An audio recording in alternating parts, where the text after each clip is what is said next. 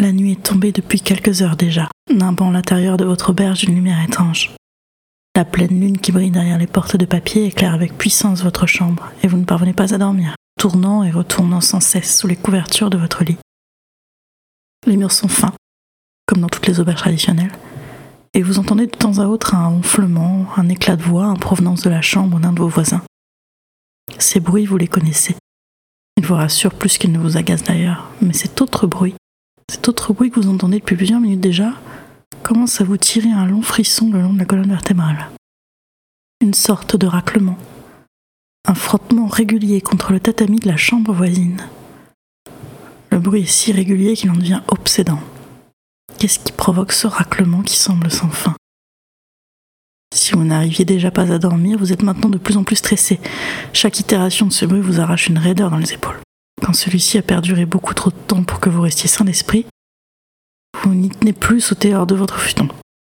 Le bruit vient de votre gauche, vous en êtes persuadé. Ainsi, vous sortez de votre chambre, faites glisser doucement la porte de son rail. Pas un bruit dans le couloir. Personne ne semble debout. Il n'y a que vous et la personne dans la chambre voisine. Sans réfléchir, vous enfilez les chaussons, vous dirigez vers l'origine de ce bruit. La porte à votre gauche. Que vous avancez, le bruit persiste, grattant l'arrière de votre canne avec force. Il faut que cela cesse. Vous allez gentiment demander à votre voisin ou voisine de cesser, et vous pourrez enfin retourner dormir, l'esprit libre de toute peur absurde. À mesure que vous vous approchez, vous remarquez que la porte est déjà entr'ouverte. Rien ne vous parvient d'autre que ce raclement glauque, que la lumière vacillante qui provient de l'intérieur de cette pièce. Vous vous approchez, enfin assez près pour apercevoir ce qui se passe dans la chambre.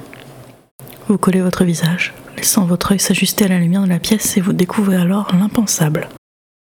Une tête de femme dont l'immense langue lèche le parquet, au bout d'un coup si long que sa seule vue vous donne un haut le cœur. Deux, trois, peut-être quatre mètres de chair ondulent sous les rayons jaunâtres d'une lampe à huile renversée sur le sol. La flaque d'huile glisse avec douceur sur les tatamis, dessinant une tache qui se rapproche dangereusement de la flamme tremblotante. La tête continue de lécher sans répit liquide, la langue frottant avec lenteur le sol. Celle-là même qui produit ce bruit de raclement si régulier, si malsain, qu'il vous fait dresser tous les poils de votre corps. Votre esprit vous hurle de reculer, de vous éloigner de cette vision d'horreur, mais vos pieds restent fixés sur le sol.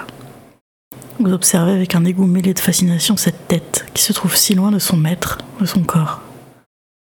Une éternité, où une seule seconde passe ainsi. Vous, debout, les bras ballants et le regard fixé sur cette apparition. Elle, léchant sans relâche l'huile qui continue de s'écouler de la lampe.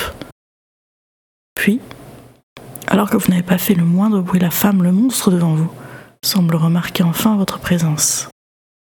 Elle relève la tête avec lenteur, dardant ses yeux aussi sombres que la nuit sur vous.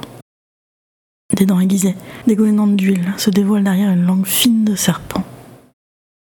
Elle se lèche les babines, et toujours sans un bruit. Le cou s'allonge, la tête se dirigeant maintenant vers vous.